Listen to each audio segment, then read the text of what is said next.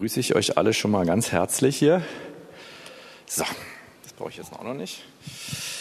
Klasse. Ja, ich bin heute mal wieder dran und ich freue mich, weil ihr genau das Thema bekommt, was mich brühwarm beschäftigt, aber was auch schon so gut gegoren ist, dass ich es gerne bringen kann. Und ich will mit einer Geschichte anfangen. Geschichten sind immer gut. Äh, und zwar eine Geschichte von Alexander dem Großen.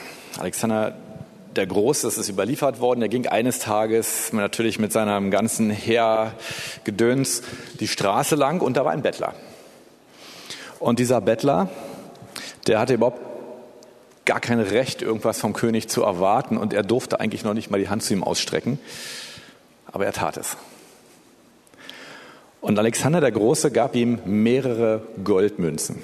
Das war sehr, sehr viel Geld damals. Und danach meinte einer seiner Leibwache zu Alexander, Alexander, ein paar Kupfermünzen hätten für die Bedürfnisse dieses Bettlers vollkommen ausgereicht. Und Alexander sagte, ja, für die Bedürfnisse des Bettlers hätten die Kupfermünzen ausgereicht. Aber Goldmünzen entsprechen der Art, wie Alexander gibt. Und diese Geschichte, die brauchen wir nachher noch. Äh, und hier geht es auch schon darum, dass Alexander nicht der sein wollte, der jetzt bei all den Leuten, die wahrscheinlich ein riesengroßes Reich, ja, das römische Reich ist später daraus geworden, alle Leute wollten was von ihm, er war ein mächtiger König. Was er an dieser Stelle wollte, war, er wollte seine Persönlichkeit geben und nicht etwas vom Bedürfnis des Bettlers nur. Und in die Richtung geht auch mein Bibelvers heute. Lukas 17, die Verse 11 bis 19. Ich lese in der Schlachter 2000. Und es geschah, als er, das ist Jesus, nach Jerusalem reiste, dass er durch das Grenzgebiet zwischen Samaria und Galiläa zog. Und bei seiner Ankunft in einem Dorf begegnet ihn, ihn, begegneten ihm zehn aussätzige Männer, die von ferne stehen blieben.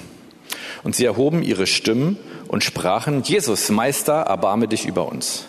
Und als er sie sah, sprach er zu ihnen, geht hin und zeigt euch den Priestern. Ich erkläre das nachher alles gleich. Und es geschah, während sie hingingen, wurden sie rein. Einer aber von ihnen kehrte wieder um, als er sah, dass er geheilt worden war und pries Gott mit lauter Stimme, warf sich auf sein Angesicht zu Jesu Füßen und dankte ihm. Und das war ein Samariter. Da antwortete Jesus und sprach, sind nicht zehn rein geworden? Wo sind aber die neun? Hat sich sonst keiner gefunden, der umgekehrt wäre, um Gott die Ehre zu geben, als nur dieser Fremdling?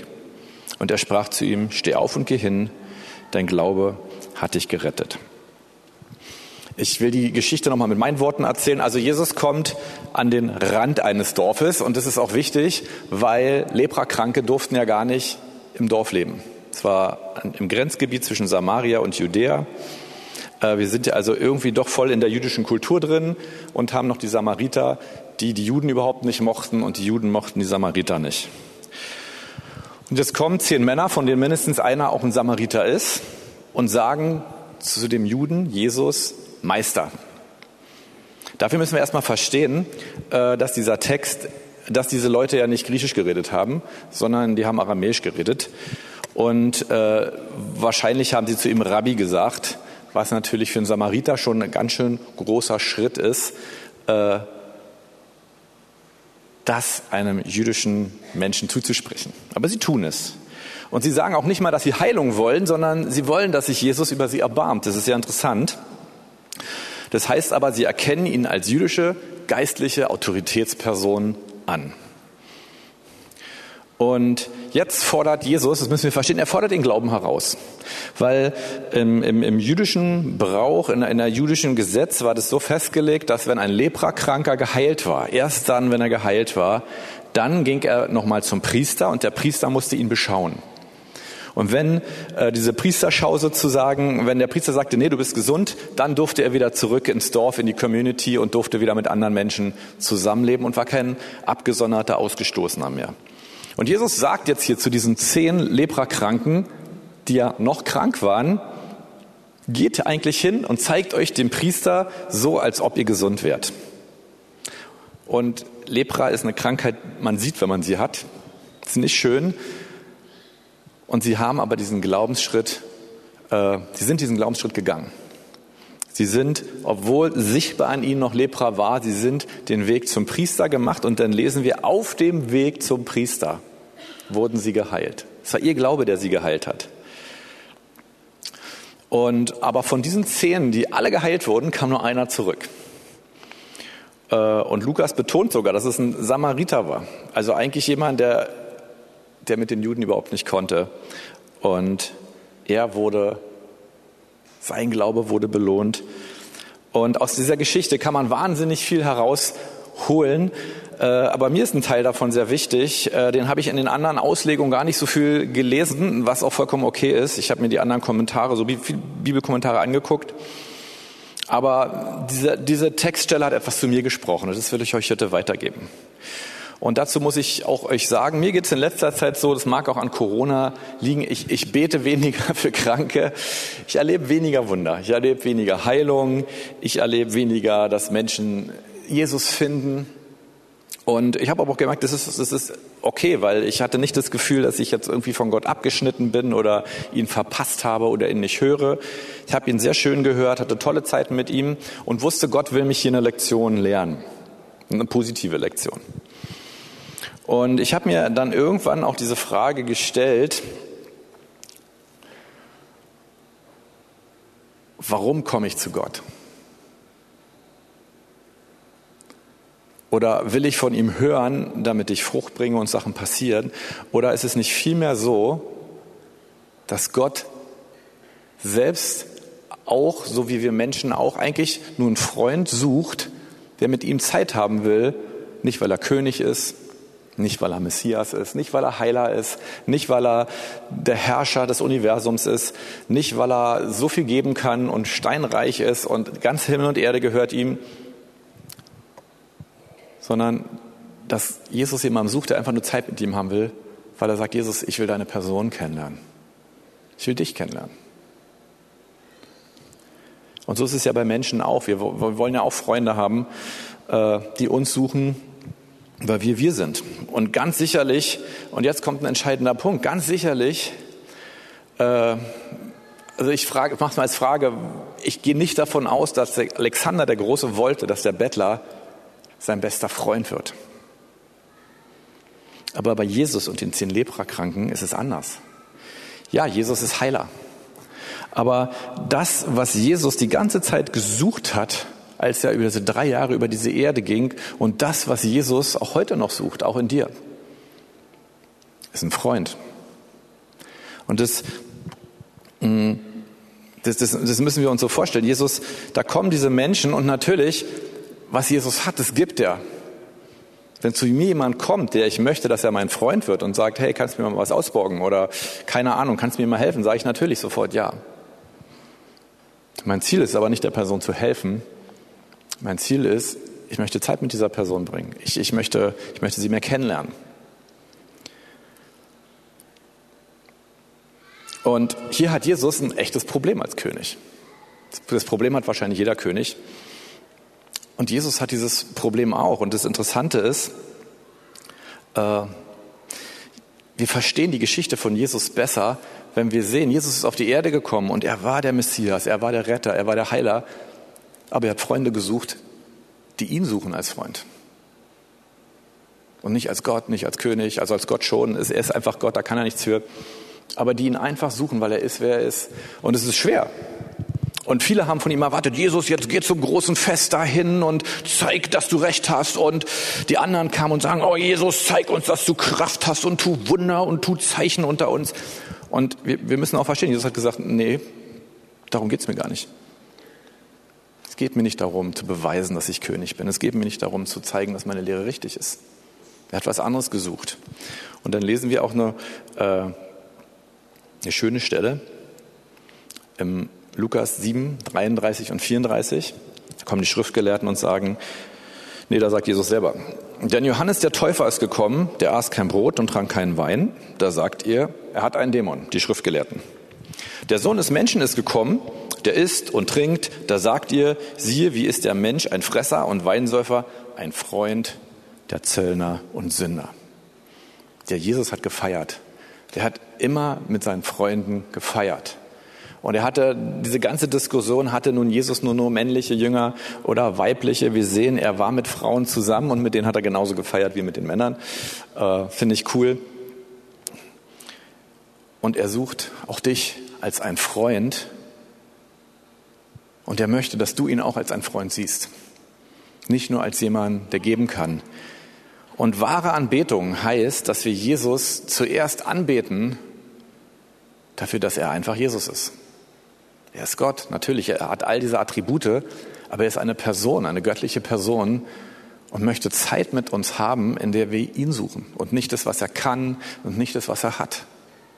Und das ist wahre Anbetung. Das ist das, was Jesus sucht. Und das Interessante ist, obwohl die neuen Leprakranken, die nicht wiederkamen, die haben Jesus nicht so, nicht so gesucht. Die haben gesagt, ich habe meine Heilung, super, klasse, tschüss. Und sie haben trotzdem Empfang im Glauben. Das ist interessant. Obwohl sie Jesus nicht als Freund gesucht haben, obwohl sie die Beziehung zu Jesus nicht gesucht haben, haben sie empfangen. Und das, was mich dabei auch bewegt, ist, von wem lassen wir uns, von wem lässt du dir etwas, von wem lasse ich mir geistlich etwas sagen? Von jemandem nur, weil er eine große Gemeinde hat? Oder von jemandem, weil bei ihm ganz viele Menschen gesund werden oder geheilt werden oder irgendwas? Oder von jemandem, weil ich wirklich merke, dass er ein Freund von Jesus ist? Das bewegt mich gerade sehr. Und auf dieses Thema bin ich ein bisschen anders gekommen, nicht über diesen Bibelvers direkt. Man kann als Pastor einer Gemeinde mit seinen ganzen operativen Aufgaben auch durchaus in einen Leistungsfrust kommen. Ja, da gibt es so viele To-Dos, die sich stapeln. Ich habe mir jetzt schon angewöhnt, To-Do ist ja Englisch, heißt ja zu tun. Und ich schreibe auf meine To-Do-Listen oben immer schon rauf To-Do mit U, also To-Do, äh, um irgendwie das Gefühl zu haben, Gott, ich, ich will nicht jemand sein, der administrative Aufgaben nur bewältigt. Ich will jemand da sein, der für Menschen da ist, der für Menschen betet und der, der sieht, dass andere Menschen Freunde von Jesus werden. Und deswegen hat mich das in den letzten drei, vier Monaten sehr in die Sprüche Salomos gezogen, wo viele Anweisungen darüber stehen, wie wir so unser Leben und unsere Beziehung zu Gott und vor allen Dingen zu den Menschen leben sollen. Und dabei ist mir eine Sache recht früh sehr ins Auge gefallen, die mir in früheren Jahren nicht so ins Auge gefallen ist. Und ich fange mal gleich an, wo sie das erste Mal steht, Sprüche 1, die Verse 8 und 9. Höre, mein Sohn, auf die Unterweisung deines Vaters. Höre, mein Sohn, auf die Unterweisung deines Vaters und verwirf nicht die Lehre deiner Mutter. Denn sie sind ein schöner Kranz für dein Haupt und ein Schmuck um deinen Hals. Und immer wieder in den Sprüchen lesen wir, mein Sohn, mein Sohn. Und die Voraussetzung, um diese Sprüche zu ergreifen, ist nicht, dass wir diese Weisheiten in sich nur ergreifen, sondern dass wir sie in dieser Beziehung ergreifen, dass Gott sie als Vater uns zuspricht. Dass es die Beziehung ist, die Gott zu mir hat, in der er das hineinspricht. Und das Schöne ist, das ist das gleiche wie mit Jesus, der Freunde sucht, eine Sohn-Vater-Beziehung. Man ist nicht Vater, weil man was kann oder weil man was hat, also außer natürlich ein Kind, aber sondern äh, man ist Vater für ein Kind, weil man sich um das Kind, weil man das Kind liebt, weil man Zeit mit dem Kind verbringen möchte, weil man selbstlos sein Leben zurückstellt, um in die Beziehung zu dem Kind zu investieren. Und das Gleiche, was für Jesus gilt, das habe ich gemerkt, wow, das gilt auch für Gott, den Vater im Himmel. Er will einfach Zeit mit mir als Sohn haben indem ich nicht immer nur komme, weil ich etwas möchte, weil ich weiß, er gibt mir sowieso alles, was ich möchte, weil er ist mein Vater, er kann meine Gedanken lesen und er wird es sowieso machen, aber eben, dass ich bewusst Zeit mit meinem Vater verbringe, wo ich auch sage, mit Gott verbringe, mit Jesus verbringe und der Heilige Geist kommt gleich, wo ich einfach sage, Gott, du, ich will dich so, wie du bist.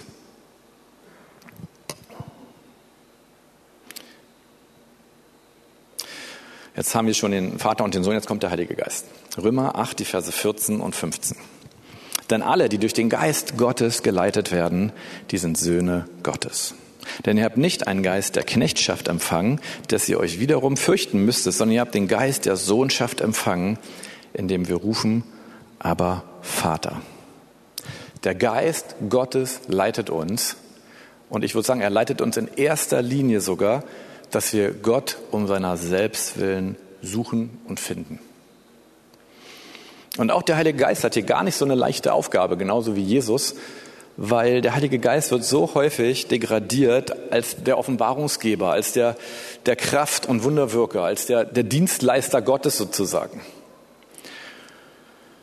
Und es heißt ja so schön auch, höre auf die Lehre deiner Mutter. Das ist die Gemeinde. Und ich bin sehr dankbar, in einer Gemeinde dienen zu dürfen, wo wir diese Lehre haben, dass wir den Heiligen Geist nicht irgendwie degradieren, so nach dem Motto Vater, Sohn, Heiliger Geist. Es ist ein Gott. Die drei sind sowieso eins. Wir glauben nicht an drei Götter, wir glauben an einen Gott. Aber auch der Heilige Geist und der Heilige Geist sucht genauso wie der Vater und der Sohn Gemeinschaft mit uns um seiner selbst willen. Und ich bin dankbar, dass, dass das ja so Wolferts Lehre eben auch so groß ist, dass es um die Person des Heiligen Geistes geht und nicht nur um all das, was er tut. Es kommt danach. Und das wird er gerne tun, wenn wir diese Beziehung zu Gott, zum Heiligen Geist, zu Jesus, zum Vater suchen. So, ich möchte das Ganze jetzt anwenden. Ich habe vier Anwendungen, um jetzt diesen Aspekt, was ich gerade jetzt gelehrt habe, praktisch zu machen. Die zwölf Leprakranken, die wurden geheilt, weil Jesus sich ihnen als Freund vorstellen wollte. Ja, und ganz ehrlich, wenn, wenn, wenn ich jemanden kennenlerne, dann lade ich ihn zum Essen ein und koche bei mir zu Hause oder, und Jesus, der heilt. Der kann das, ne? Äh, aber wenn wir das Ziel verstehen, dass Jesus nicht nur die Leprakranken geheilt hat, weil sie Heilung brauchten, sondern weil er ihr Freund werden wollte, dann ist auch die Frage, die man stellen muss, was ist, wenn ich mein Christsein so lebe, schon eine Weile vielleicht. Und ich habe Jesus gar nicht als erstes als Freund gesucht, als die göttliche Person, mit der ich einfach Gemeinschaft haben will, ohne erstmal was haben zu wollen, weil ich weiß, ich glaube, dass Jesus mich sowieso total versorgt. Und dann werde ich krank. Das kommt auch durchaus unter Christen vor. Ja? Nur wenn man Christ ist, heißt es nicht, dass man nicht krank werden kann. Die Frage ist, versuche ich nun zuerst meinen Glauben für Heilung aufzubauen? Oder gehe ich zuerst zum Freund Jesus und sage, Jesus, wir müssen wieder reden, ich, ich muss wieder ran an dich. Ich will die Beziehung zu dir als Freund zuerst haben. Denn Jesus heilt seine Freunde sehr gerne. Und ich will nicht sagen, dass du nicht sein Freund bist, wenn du keine Heilung empfangen hast. Das meine ich damit nicht. Aber ihr merkt, der Punkt ist, ist wirklich wichtig für uns und vielleicht für gar nicht so wenige hier, dass, dass auch wenn wir etwas ganz nötig brauchen, wie der Bettlergeld von Alexander, wie die Leprakranken eine Heilung. Dass wir Gott nicht als Dienstleister sehen, sondern dass wir verstehen, Gott gibt uns gerne alles, was wir brauchen, aber das, was er bei uns sucht, ist ein Freund. Und wenn wir in dieser Freundschaft mit Jesus leben, wenn wir in dieser Sohnschaft zum Vater leben und wissen, ich ich kann die Beziehung vollkommen auskosten mit meinem Vater, mit Jesus, weil ich safe bin, weil er hat alles, er wird mich versorgen, alles was sein ist, ist mein. Dann kann ich auch mir leisten, zuerst diese Beziehung zu suchen. Das ist so wichtig, dass gerade wenn wir eine Not haben, gerade wenn wir ein Anliegen haben, was sehr drückt, eine unbezahlte Rechnung, so was ganz physisches, dass wir zuerst zu Jesus gehen und sagen, Jesus, ich will dich nicht zuerst um was bitten, auch wenn unsere menschliche Natur so gepolt ist, sondern zu sagen, mein Glaubensschritt ist, ich komme zu dir und will einfach erstmal mit dir Gemeinschaft haben als Freund. Um den nächsten Punkt zu veranschaulichen, eine Geschichte. Meine Frau und ich sind im letzten Jahrzehnt immer wieder nach Amerika eingeladen worden und vor allen Dingen in, in in Dallas. Wir waren als allererstes eingeladen worden, waren wir in Dallas und nicht nur in Dallas ist die reichste Stadt Amerikas und in Dallas gibt es einen Bezirk, das ist sozusagen so das Wannsee von Berlin, ja, das heißt South Lake. Und South Lake ist eine Gemeinde, die hat uns eingeladen. Also wir waren im reichsten Bezirk, der reichsten Stadt Amerikas. Die kleine, die, die Innenstadt, die haben, die sieht aus wie bei Zurück in die Zukunft. So, das alles sieht wirklich aus wie im Film. Alles perfekt gemacht. Es stehen die schärfsten Autos auf den Straßen, wenn man da langläuft diese, diese Gegend ist wirklich reich. Und wir hatten es dann auch ein paar Mal, dass wir wirklich von sehr reichen Menschen eingeladen wurden. Und das erzähle ich hier nicht, um mich irgendwie so zu rühmen oder irgendwas, sondern weil, weil ich immer genau das, was ich eben gepredigt hatte, ich hatte immer diese Haltung zu sagen, sein Geld interessiert mich nicht. Und auch wenn wir jetzt in ein Restaurant gehen, was ich mir sicherlich nicht leisten hätte wollen würden, weil es nicht meine Liga ist, war mir immer wichtig zu sagen, ja, ich lasse mich gerne einladen, ich gehe gerne mit, wenn er das gerne möchte. Aber ich bin an der Person interessiert und nicht an dem, was er hat und kann und war dadurch immer sehr entspannt. Äh, und genauso ist es mit Gott. Jesus ist Gott, er ist König des Universums und er sucht die Freundschaft mit dir, der du ein schwacher Mensch voller Fehler bist. Und zwei Sachen dazu, das ist vollkommen okay. Es ist vollkommen okay, dass, dass wir nicht wie Gott sind, dass wir Menschen sind. Es ist sogar genau andersrum. Wir müssen uns bewusst machen, wenn wir wirklich in Gemeinschaft mit dem höchsten König, dem fehlerfreien Messias, dem Gott kommen, dass wir wissen, für Jesus ist es vollkommen okay, dass wir schwach sind und voller Fehler, weil Jesus sucht in mir nicht jemand, der perfekt ist, sondern Jesus sucht in mir einen Menschen, der gerne Zeit auch mit Jesus verbringt, weil er ist, wer er ist. Und nicht, weil er hat, was er hat oder kann, was er kann. Und es entspannt uns. Und das ist das Evangelium. Und ihr Lieben, die ihr vielleicht das erste Mal hier sitzt, das ist die Grundlehre der christlichen, das ist die Grundlehre, die Jesus uns gebracht hat. Dass er sagt, er möchte, dass du sein Freund bist. Und er weiß, dass du schwach bist. Er weiß, dass du ganz viele Fehler hast. Versuch, wenn du vor ihn trittst, nicht ein besserer Mensch zu sein oder irgendwas zu verbergen. Er weiß sowieso alles sondern wisse, dass Jesus für dich am Kreuz gestorben ist. Er hat einen Preis bezahlt, obwohl er König des Universums danach wurde, nach dem Kreuz den erst, er wusste, aber er wird's. Obwohl er wirklich Gott ist und der Sohn Gottes, hat er einen Preis bezahlt, um in diese Gemeinschaft mit dir reinzukommen. Er ist für deine Sünden, für deine Schwachheiten am Kreuz gestorben, damit er dein Freund werden kann. Und Jesus lädt dich ein, heute dass, dass du sein Freund wirst, dass, dass ihr wirklich in einer Beziehung miteinander redet, dass ihr Zeit miteinander verbringt, in seiner Herrlichkeit. Ja, Jesus spielt auch in einer anderen Restaurantliga, mit seiner Herrlichkeit sozusagen, ja, seine, in einer anderen Himmelsliga, ja. Aber wenn ich mit ihm zusammen bin, dann nehme ich gern seine Herrlichkeit. Ich habe sie nicht, ich kann sie nicht produzieren, will ich nicht, brauche ich auch gar nicht, weil Jesus sie hat. Und er teilt sie gerne mit mir. Und es ist auch wichtig, nicht nur Gott, dem Retter, unser Leben zu geben, sondern auch wieder in die Beziehung und die Freundschaft mit Gott reinzugehen, auch immer wieder neu. Johannes 15, Vers 15 sagt Jesus, ich nenne euch nicht mehr Knechte, denn der Knecht weiß nicht, was sein Herr tut. Euch aber habe ich Freunde genannt, weil ich euch alles verkündigt habe, was ich von meinem Vater gehört habe. Und wir werden gleich das Abendmahl nehmen. Aber das Letzte, was Jesus gemacht hat, als er diesen Weg zum Kreuz gegangen ist, wo er wusste, wenn ich Freunde haben will, muss ich den gehen. Und ich gehe diesen Weg für meine Freunde. Hat er mit seinen Freunden gefeiert. Er hat das Passafest gefeiert. Und wer sich im Jüdischen auskennt, dieses, was wir gleich als Abendmahl feiern, das war schon der, das vierte Glas Wein beim Passafest, beim Sedermahl. Das heißt, die haben echt, Jesus, das, was Jesus am wichtigsten war, bevor er diesen, diesen, diesen, diesen harten Weg ging, war Zeit mit seinen Freunden zu haben. Und einfach nur mit ihnen zusammen zu sein. Deswegen werden wir gleich zusammen das Abendmahl nehmen. Ich habe noch zwei Punkte vorher.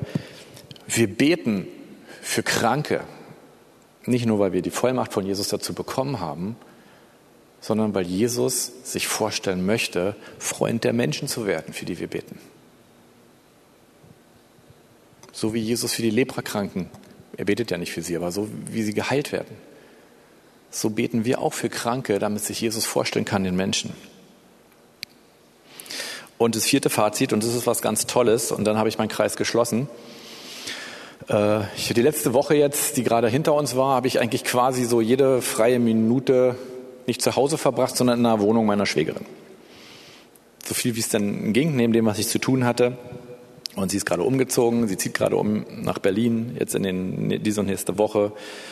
Und ich wusste, dass es dort Aufgaben gibt, die kann ich besonders gut und die können andere nicht so gut. Und ich wusste, ich habe einen Werkzeugkoffer, der ist besser als der von den anderen. ich liebe meinen Werkzeugkoffer, er ist toll. Äh, alles dahin, wo es sein muss und alles in guter Qualität, sodass es wirklich Spaß macht, da reinzugreifen.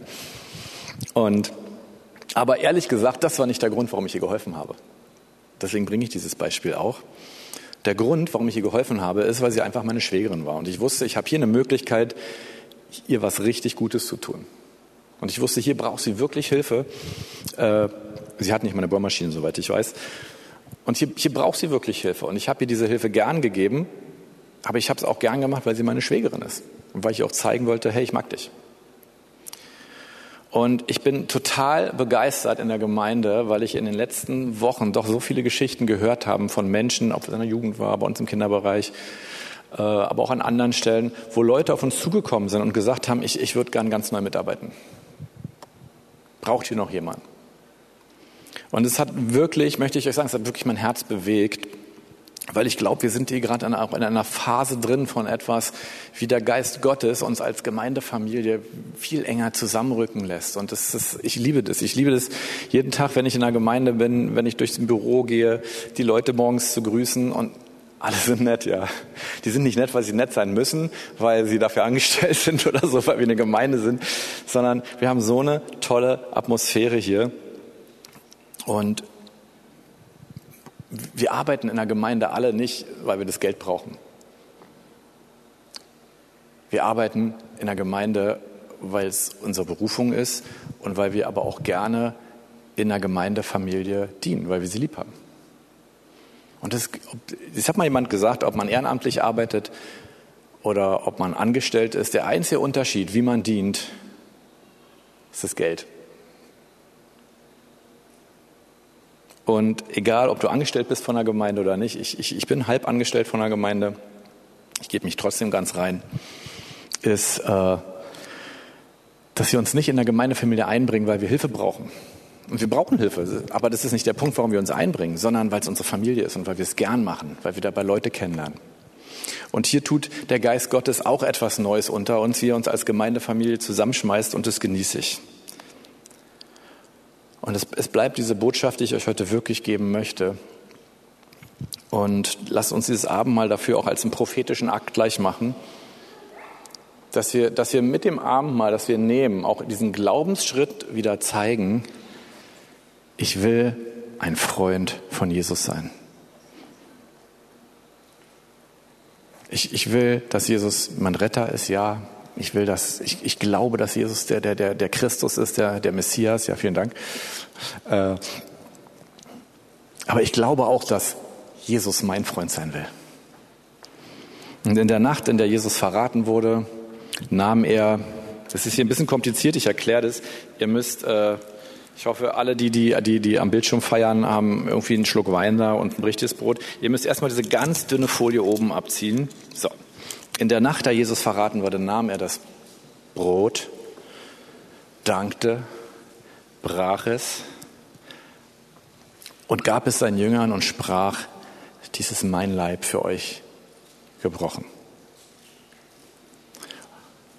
Und Jesus, wir danken dir, dass du den höchsten Preis bezahlt hast, dass du dein Leben gegeben hast, dass dein Leib gebrochen wurde, damit wir in die Gemeinschaft mit dir kommen dürfen, damit wir Freunde Gottes sein dürfen, damit wir deine Freunde sein dürfen.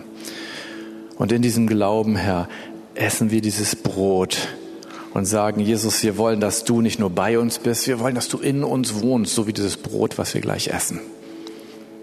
Danke, Jesus. Christi Leib für dich gebrochen.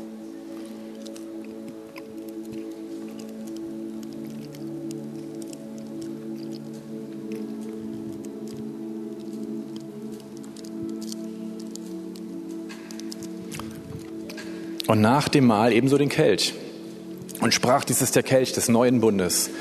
So oft ihr daraus trinkt, verkündigt ihr den Tod des Herrn, bis er kommt.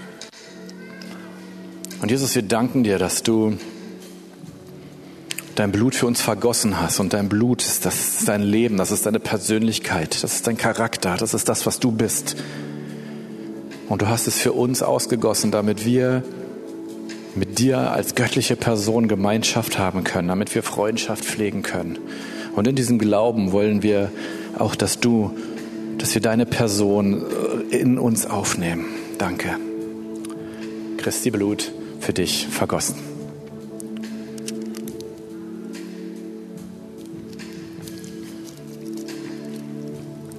Und wenn du heute vielleicht das erste Mal sagst, ich möchte diesen Freund und Retter und Gott Jesus kennenlernen, ich will ihn in mein Herz einladen, dann empfehle ich dir jetzt nach dem, wenn der Gottesdienst jetzt relativ bald aus ist, hier an eine dieser Gebetsstationen zu gehen. Wir haben sogar Corona-konform hier Scheiben und es nochmal vor einem Zeugen zu machen.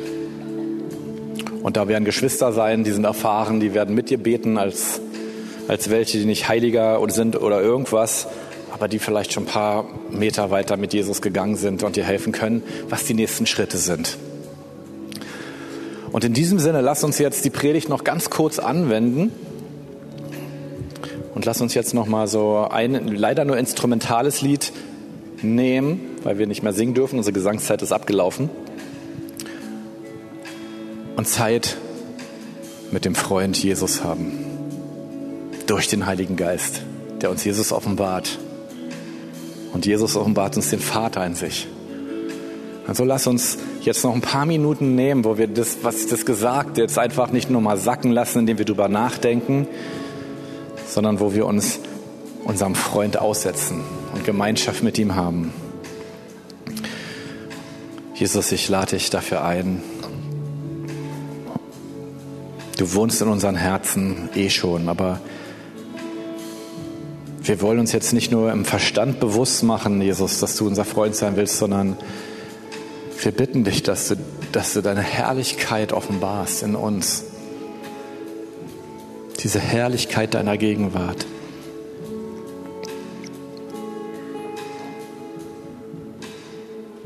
Und wir wollen dir sagen, Jesus, Heiliger Geist, du bist nicht unser Dienstleiter. Wir wollen Buße tun, wo wir dich so gesehen haben, sondern du bist genauso Gott wie die beiden anderen und du willst genauso unser Freund sein wie die beiden anderen. Und dafür danken wir dir.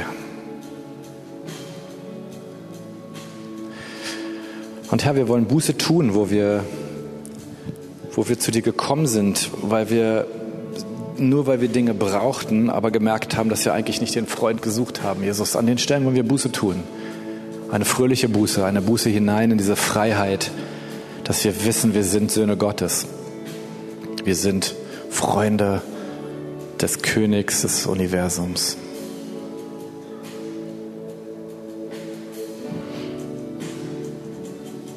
Sprich zu uns, Jesus.